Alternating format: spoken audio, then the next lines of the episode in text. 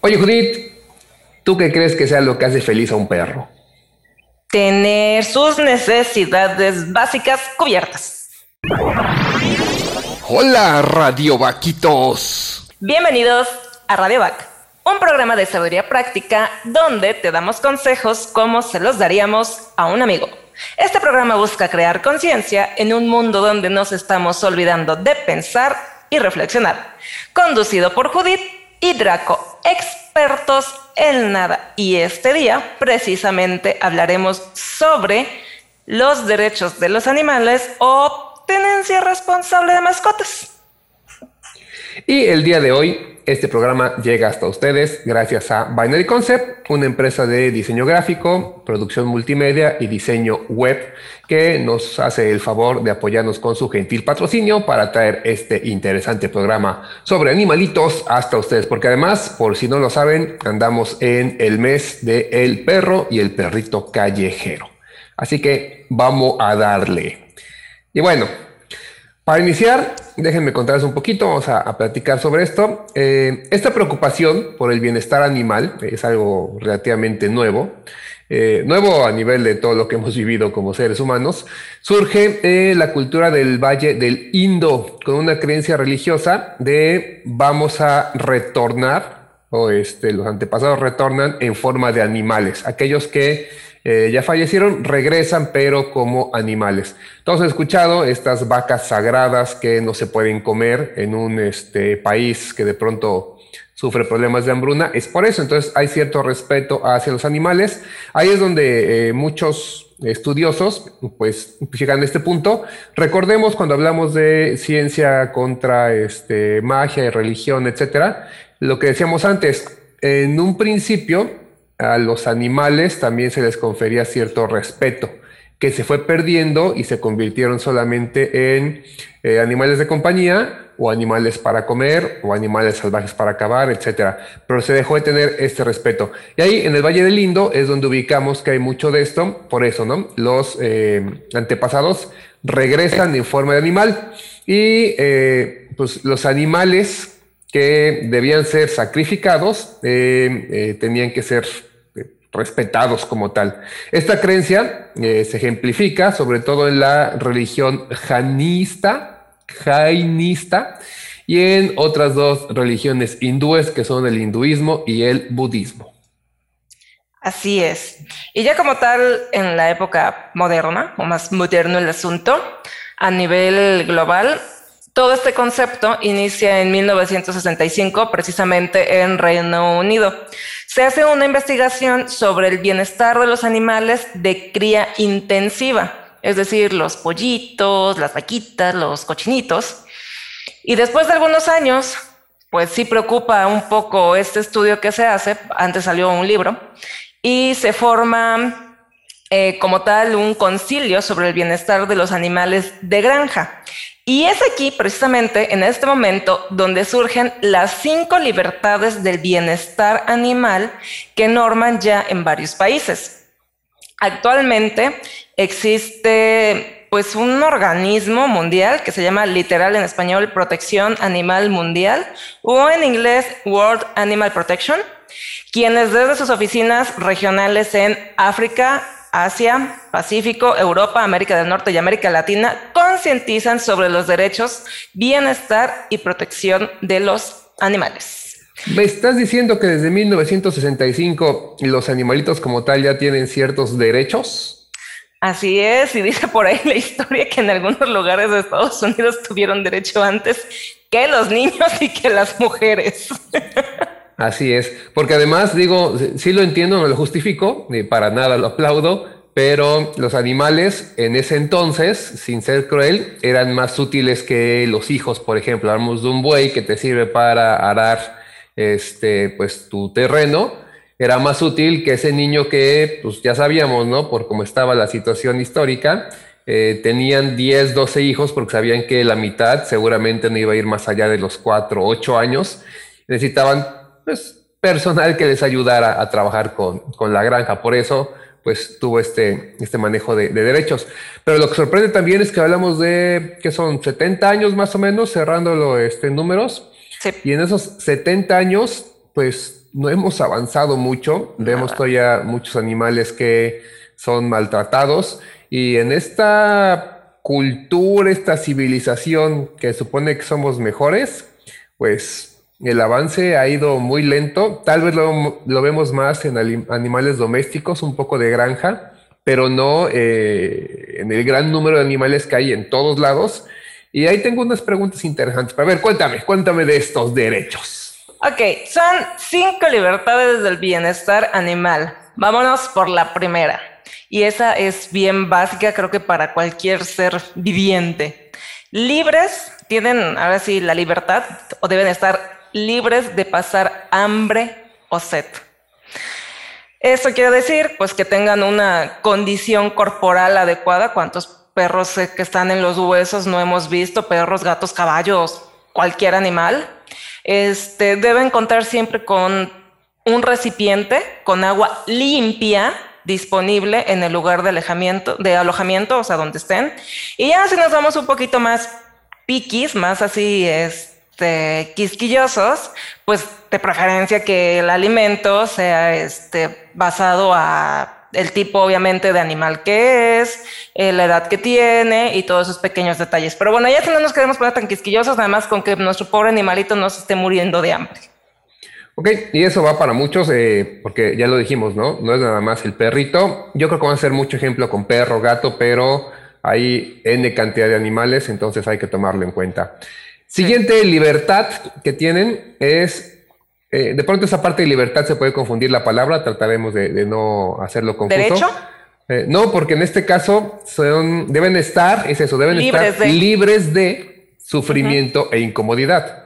No es que son libres de sufrir, no. Cualquiera libre de sufrir, no, deben estar libres de sufrir y tener incomodidades. Recordémoslo, ¿sí? Condiciones de alojamiento. Muchas veces los animales viven en unas condiciones de hacinamiento increíble, en espacios demasiado pequeños para lo que son. Yo siempre tengo un problema ahí particular y, que me disculpen los que lo hacen, pero eh, por ejemplo con los betas siento que eso de que iban en un vaso, pues nacieron para estar en un espacio que es miles de veces más grande que el que el ser humano puede tener. Ellos sí pueden vivir en, en agua, nosotros no y de pronto en un vaso, no sé, o sea, la mayoría de las personas con las que platico, creo que todos me han dicho que no pasa nada, que es normal, que de hecho en espacios más grandes puede ser hasta complicado, pero bueno, es, es muy mi, mi, punto de vista. Ahora, otro que sí, ese ya no se perdona, y no se perdona porque se pueden matar al animal así, son animales eh, atados. Muchos perros se han muerto porque eh, los amarran, se va el dueño, se atora el perro y muere ahorcado. Entonces, no, yo sé que muchos no lo hacen con esa intención. Muchas veces los perros son un poco eh, pues, juguetones o hasta salvajes si quieren.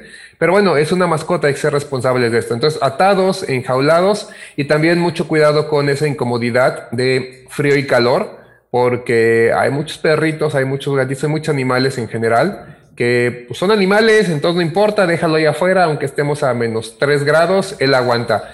Sí, están hechos para aguantar muchas cosas, pero tampoco se trata de abusar. Hay que hacer esa conciencia para que sea una de las libertades. Debe estar libre de sufrimiento o incomodidad. Ahí le voy a agregar una más, este, que también es, como el aseo, ¿no? El aseo del lugar donde vaya a estar. O sea, ahí es donde sí el concepto de limpieza, de higiene como tal, es un constructo social que se ha modificado con el paso de los años.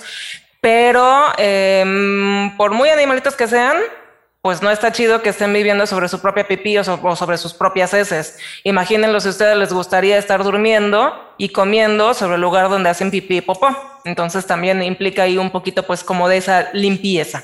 Puercos. Y además, ya nada más aunando esto para cerrar eh, este punto, eh, muchas enfermedades sí se transmiten de, este, animales a humanos y a veces expresamente por los desechos. es orina, pueden infectar, entonces mejor tener un espacio limpio para ellos como sería para cualquiera de nosotros. Si no, después les puede ir hasta peor a ustedes, humanos. Ochim, también deben estar libres de dolor, lesiones o enfermedad.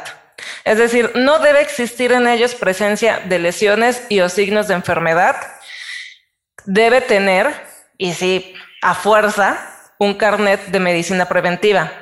qué cosa tan elegante es esta. La cartilla de vacunación, en pocas palabras. Este, obviamente, atención de un médico veterinario, dependiendo el tipo de especie que sea. Ya sabemos que el tipo de la cartilla no aplica para todos los animales, pero por ejemplo, basándonos en los animales de compañía más comunes que tenemos en casa, que son gato y perro, ahí sí aplica. En la cartilla viene como tal el esquema de vacunación.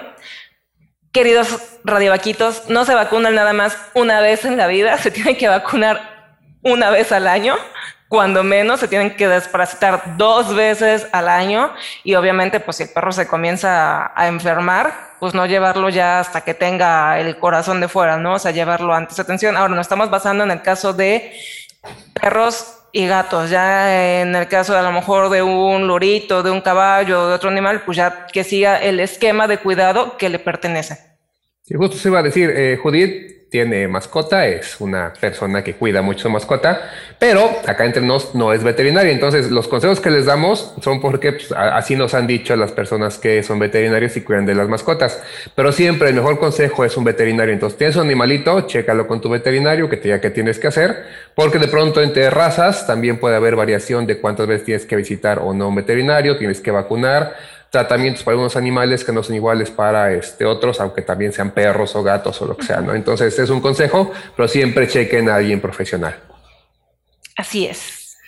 Y uno que se me hace interesante y lo voy a hablar a profundidad en un momento más, es que deben ser libres de expresar una conducta normal. Y por conducta normal, hablamos de que el animal sea ese animal, o sea, que el pez pueda ser un pez, que el gato pueda ser un gato y que el perro pueda ser un perro. Y ustedes dirán, pues es lo más lógico y tonto. No, a veces nosotros humanamente le cambiamos o le queremos cambiar su conducta. ¿sí? Nos molesta que un perro ladre. Hay lugares en, Inglaterra este, donde les ponen un collar. Si el perro ladra, el collar los, eh, los castiga. No es muy agresivo, pero es un castigo. O sea, y es un perro, va a ladrar. No quieres que tu perro ladre, no tengas perro. Es tan sencillo como eso. Sería como si a nosotros, cada que queremos hablar, nos dieran un periodicazo en el hocico. O sea, no nos gustaría. Entonces, pasa mucho esto. El, este animal no debe estar aislado. No se vale que esté en jaulas, ya lo dijimos pero tampoco nada más en un cuarto, en la azotea, amarrados, donde estamos cancelando mucho de lo que él es. Finalmente sí es un animal y tiene una forma de percibir la vida definitivamente muy distinta a la de nosotros y, nos cuesta trabajo entenderlo. Entonces, mucho ojo con eso porque los humanizamos y eso sí es, es coartar esta libertad que tienen. Entonces, a veces en este afán de, de quererlos mucho, pues acabamos afectándolos y no debería ser así.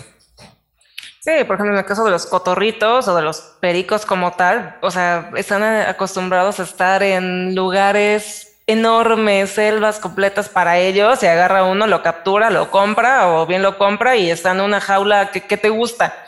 Por mucho tendrá un metro por un metro Sí, o les cortan las alas, algunos este, pajaritos de esos que venden, no compren fauna, por favor, no la compren. Los hacen tragar balines para que pesen mucho y no se puedan, no puedan, este, volar. no puedan volar. Hay animales, perros sobre todo, que les cortan la cola, les cortan las orejas, o sea, están atentando contra ellos. A nadie le gustaría, o sea, no, me imagino tener un hijo y decir, ay, como que me saliste orejoncito, mochón de orejas. O sea, ay, saliste muy narizón, mochón de nariz. No, no es así. Entonces, pues debemos trabajar con algo similar. Así es. Bueno, el siguiente. Deben estar libres de temor o estrés. Hay ciertos signos, por ejemplo, en el caso de los perros, que denotan que están estresados. Cuando caminan en círculos, que se comienzan a lamer de alguna forma, rascado obsesivo, o la neta es que ya hay otras conductas como tal, que sí ya son para ir con un especialista, este, que son la coprofagia, allotrofagia, que es la ingesta de objetos no nutritivos. O sea, hay muchos perritos que, ay, es que se comen las piedritas porque le falta hierro. No, no es normal.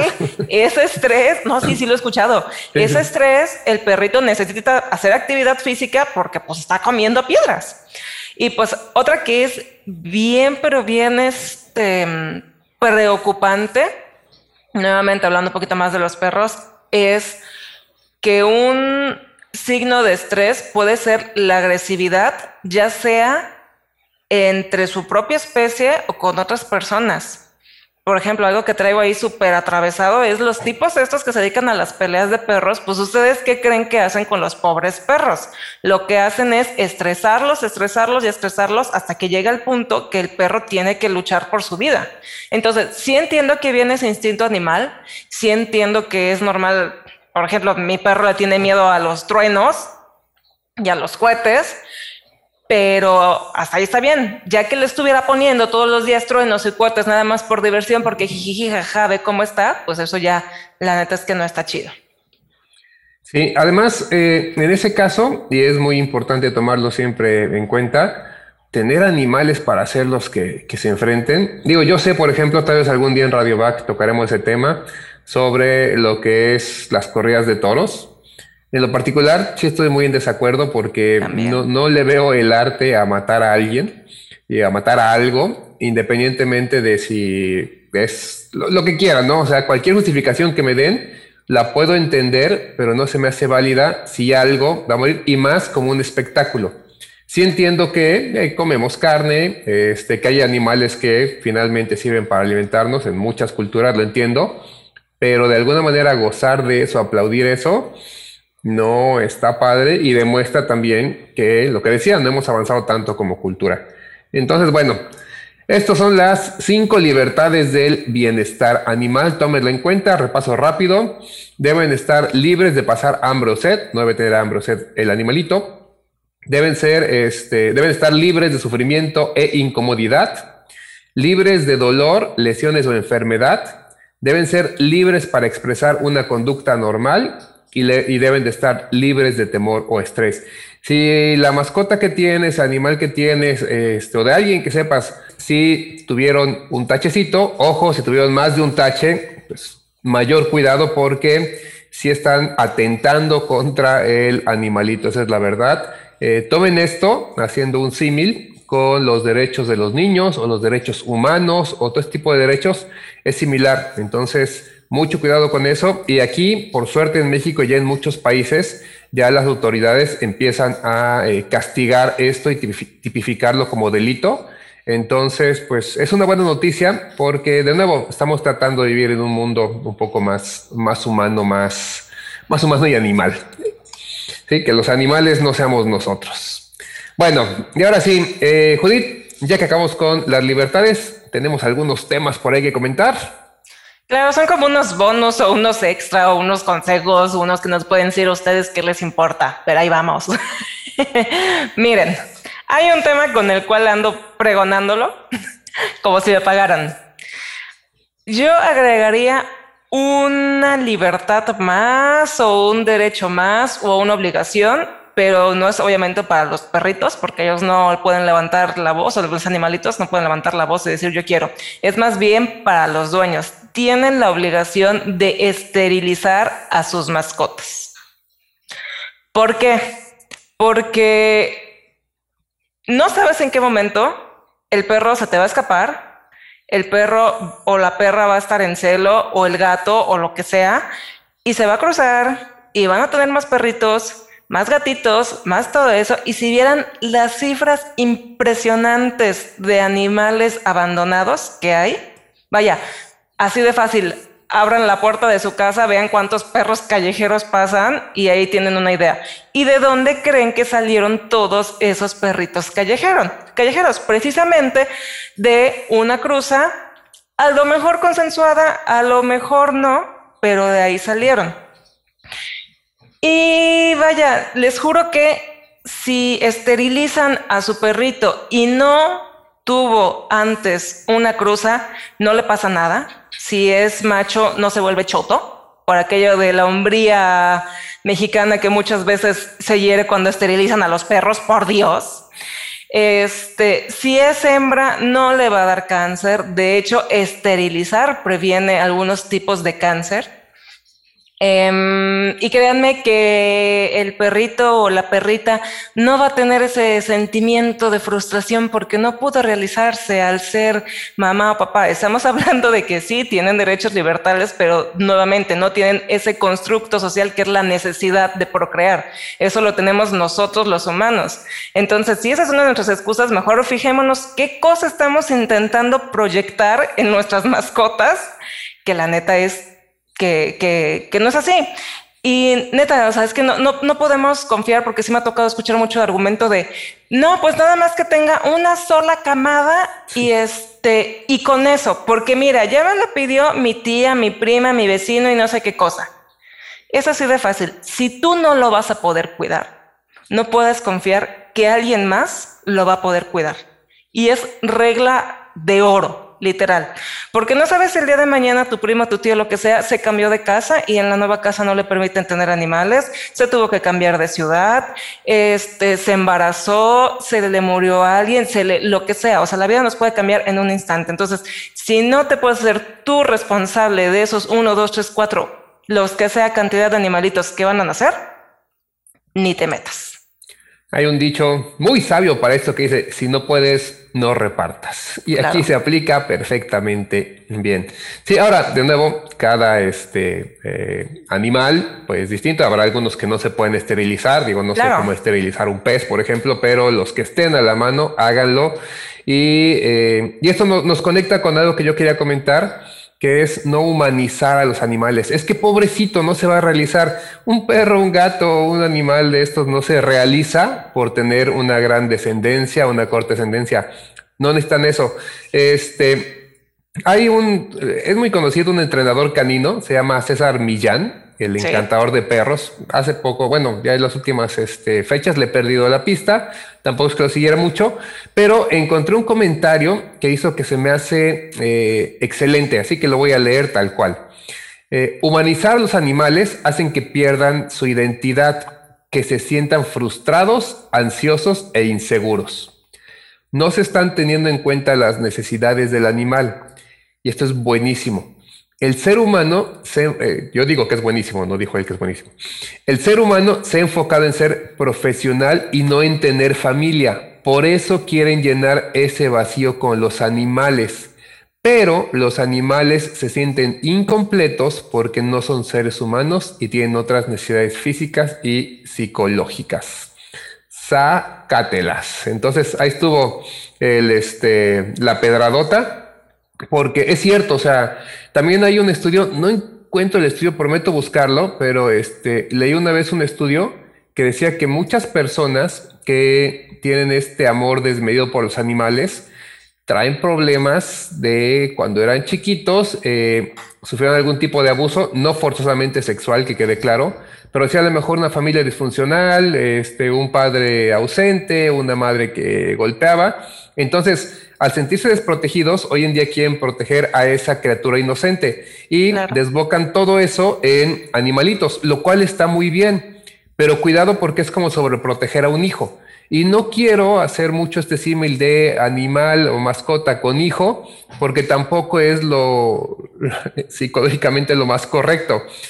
Muchos dicen es que son mis hijos, es que bueno, no son tus hijos y no quiero ofender a nadie, si así lo quieres ver está bien, pero sí mantén clara la diferencia entre un animal y un hijo. Yo sé que muchos no queremos tener hijos, pero si estamos dándole ese valor a un animal, traemos una bronquita en la cabeza y hay que aceptarla como tal.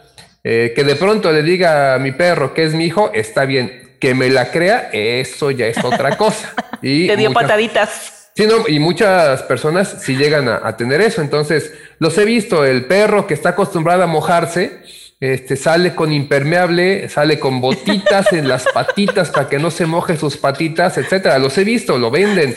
De hecho, aparte, eh, pues nuestra forma de, vivir hace que sea fácil para muchos convertir a las mascotas en un negocio.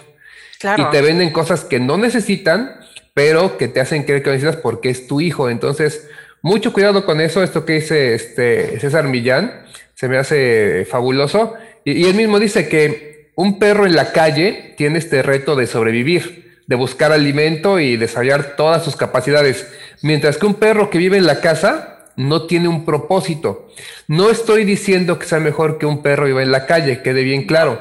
Pero al tener ese perro en una casa, y hablamos de perro, pero puede ser cualquier mascota, le estamos quitando mucho de su instinto animal, de lo que él era.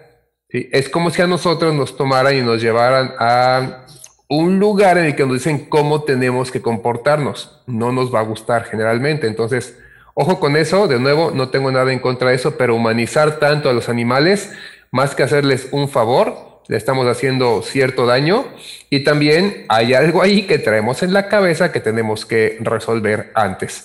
Sé que mucha gente no le va a gustar esto, pero es la verdad, entonces más que enojarse conmigo, pues chequen con un profesional y díganle, el Draco me dijo esto, no, el Draco está mal, ok, va, pero chequenlo.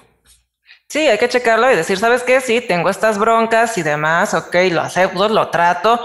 Si quieres después seguir tratando a tu perrito así, adelante, ¿no? Pero, o sea, más que nada, aquí la invitación no es tanto a decir, ah, bueno, entonces voy a agarrar mi perro, lo voy a botar y lo voy a sacar a la calle. No, es más bien analizar qué es lo que está pasando ahí, ¿no? Siguiente comentario que tengo al respecto. No regalen animales.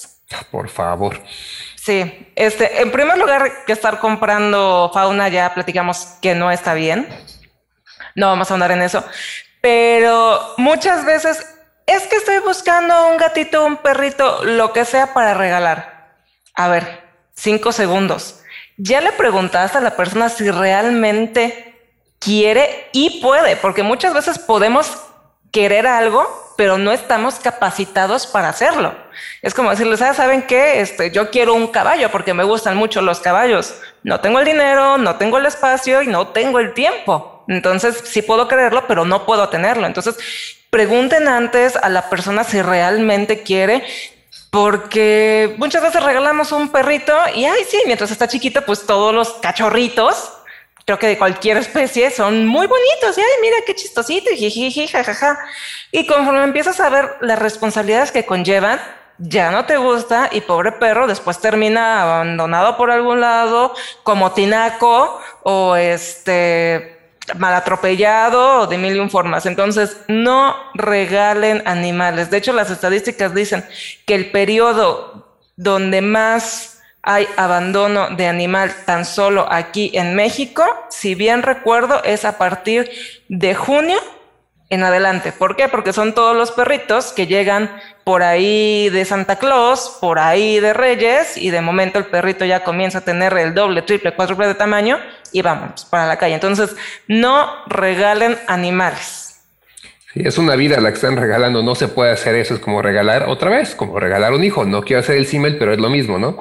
A mí le gustaría que lo regalen. Mira, aquí te regalo una Judith para que la tengas tú. no funciona así. Claro, y ya si como familia, a lo mejor como papá, tu hijo quiere un perrito, bueno, si tú ya estás consciente de las responsabilidades que lleva, pues adelante, pero es prácticamente ahí tu adulto es que, el que está tomando como esa responsabilidad, ¿no? Pero tomar una vida para regalársela a alguien más, pues no. Sí, no, porque como dijiste, no saben si van a poder eh, pues llevar a cabo eso. Implica alimento, implica veterinario, implica todo lo que ya dijimos. Sí, y, me ha tocado. no se toma en cuenta. Claro, y me ha tocado ver desde quien regala un pececito y la persona no tenía, no podía, pero pues ya me lo regalaron, ¿qué hago? Hasta quienes han regalado como tal caballos. En serio.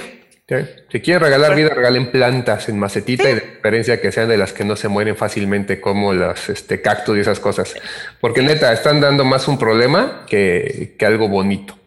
Este, bueno, y por último, ya para cerrar en mi punto de vista, mucho cuidado con el maltrato animal. Cuidado porque el, el, animalito no lo, no lo merece. O sea, si el animal ladra, si el animal rasca, si el animal se orina, pues es lo que hace, es normal. Eh, se entiende que no nos agrade, pero otra vez, queremos que el animal se comporte como si fuera un ser humano, no se puede. Pero de eso, digo, de pronto sí entiendo que le puedas pegar un grito al animal, hay quienes hacen correctivos un poco más este, fuertes, como darle un manazo, algo por el estilo, no sé qué tan bueno sea, hay muchas corrientes que chocan con eso, pero creo que hasta ahí lo puedo entender. Pero hablamos ya del maltrato, o sea, el que de veras está lastimando a ese animal, algunos lo llegan a disfrutar. Entonces, mucho ojo porque una, no lo merece el animal, mucho cuidado con eso. Si no puedes eh, tener esa, ese control, esa paciencia, entonces no tengas animales. Y dos, otra vez, si Si eres alguien que maltrata animales, mucho ojo, ahí sí, corre a ver a alguien profesional, un psicólogo, porque está comprobado que muchas personas, psicópatas, sociópatas, gente complicada porque tiene algún problema eh, de infancia, eh, una de las formas más fáciles de identificarlos es por ese maltrato al animal, porque están buscando desquitarse con algo y el animalito, pues al estar indefenso en muchos sentidos, es el que acaba pagando platos rotos. Entonces, no se vale, mejor chequemos y además veamos cuál es nuestro problema. Y si sabes de alguien que está maltratando a este, los animales, también puedes denunciar, denuncias anónimas, van a llegar este, las ciudades encargadas de esto para, si es necesario, quitarlo, multarlo, etcétera. Porque tenemos que entender, si nosotros no, no apoyamos, pues los pobres animalitos no pueden hacer mucho y y es triste que eso llegue a pasar. Claro, así es. Y pues em, ya hay, como lo mencionó Draco, ya hay legislación como tal. Dependiendo de cada estado, de cada municipio, es como se va avanzando. Se va avanzando muy lento, pero ya hay. Aquí en México, de los lugares donde hay mayor legislación es la Ciudad de México. Em, en las notas del, de este episodio vamos a dejar las ligas. Hay unas ligas, sobre todo una de las tres que vamos a dejar es donde viene precisamente por cada estado a qué dependencia puedes acudir para denunciar el maltrato animal. Muy bien, y con esto este, cerramos. Y además también quiero, por el otro lado, porque no lo dijimos, felicitar a las personas que tienen una mascota, que cuidan, que, le dan estas libertades, que le entienden este, lo que es, porque también hay muchos y no vamos a negarlo, una mascota o un animalito, pues también nos puede hacer muy, muy felices, tienen muchas cosas muy buenas, pero así, de esa manera tenemos que ser justos con ellos. Sí, claro, no queremos decir que tener una mascota es lo peor, no. O sea, es algo muy bonito, se los digo desde lo personal. Este, adoro a mis perros, pero pues más que nada lo que queremos es crear conciencia de la responsabilidad y los derechos que tienen estos animalitos. Y pues recuerden que les damos consejos como se los daríamos a un amigo. Entonces, si ustedes están indecisos sobre si quieren adquirir una mascota o no, pues esperemos que esto les haya ayudado. Si conocen a alguien que es bastante irresponsable con sus mascotas, también les le pueden compartir este podcast. O si conocen a alguien que está indeciso entre si quiere no una mascota, pues igual compártanle esto para que vean que es un compromiso de años, no es nada más algo de unos cuantos meses. Yo les diría, si están indecisos, no, no tengan mascota. Hasta que estén bien decididos, es porque ya sopesaron todo esto, pero no está de más. Este programa les puede ayudar para tomar esas decisiones. Y bueno, este, la siguiente semana se va a poner interesante el asunto. ¿eh? bueno, yo digo que sí va a estar ahí algo interesante. ¿De qué vamos a hablar, Judith? De los chavorrucos, que creo que ya somos. Vamos, por ahí vamos a ver cómo estamos. Vamos a hablar de qué tan chavorrucos somos, eh, aceptar, aquí más que el, clásico programa de ¿eres chavorruco si es esto? Esto ya, ya hay muchos, no, vamos a hablar de aceptar que la edad, pues, bueno, el tiempo va pasando, la edad crece y pues tenemos que que estar preparados y sobre todo eso, aceptarlo, porque de pronto queremos mantenernos forever young. No se puede, pero tampoco es malo, tampoco es malo crecer, tampoco es malo madurar, tampoco es malo pertenecer a una, eh, un rango distinto. Entonces, vamos a hablar de chaburrucos desde ese punto de vista. Sí, soy chaburruco, ¿qué, ¿qué estoy haciendo bien? ¿Qué tendría que hacer? ¿Qué cambios reales e importantes tendría que aplicar a mi vida? Así es, va a estar divertido, nos va a tocar de todo. Pues bueno, recuerden aplicar el like y seguirnos en nuestras redes sociales. En Instagram estamos como radio.back, Facebook radioback 2, YouTube, Spotify y Apple Podcast radioback. Muchas gracias a los que escucharon el episodio anterior de Otakus. Suscríbanse en las distintas plataformas y toquen la campanita en YouTube para recibir aviso cada vez que subimos material nuevo. Gracias por escuchar y recuerda, prende tus alas porque naciste para volar. Wow, wow, wow, wow, wow. sí.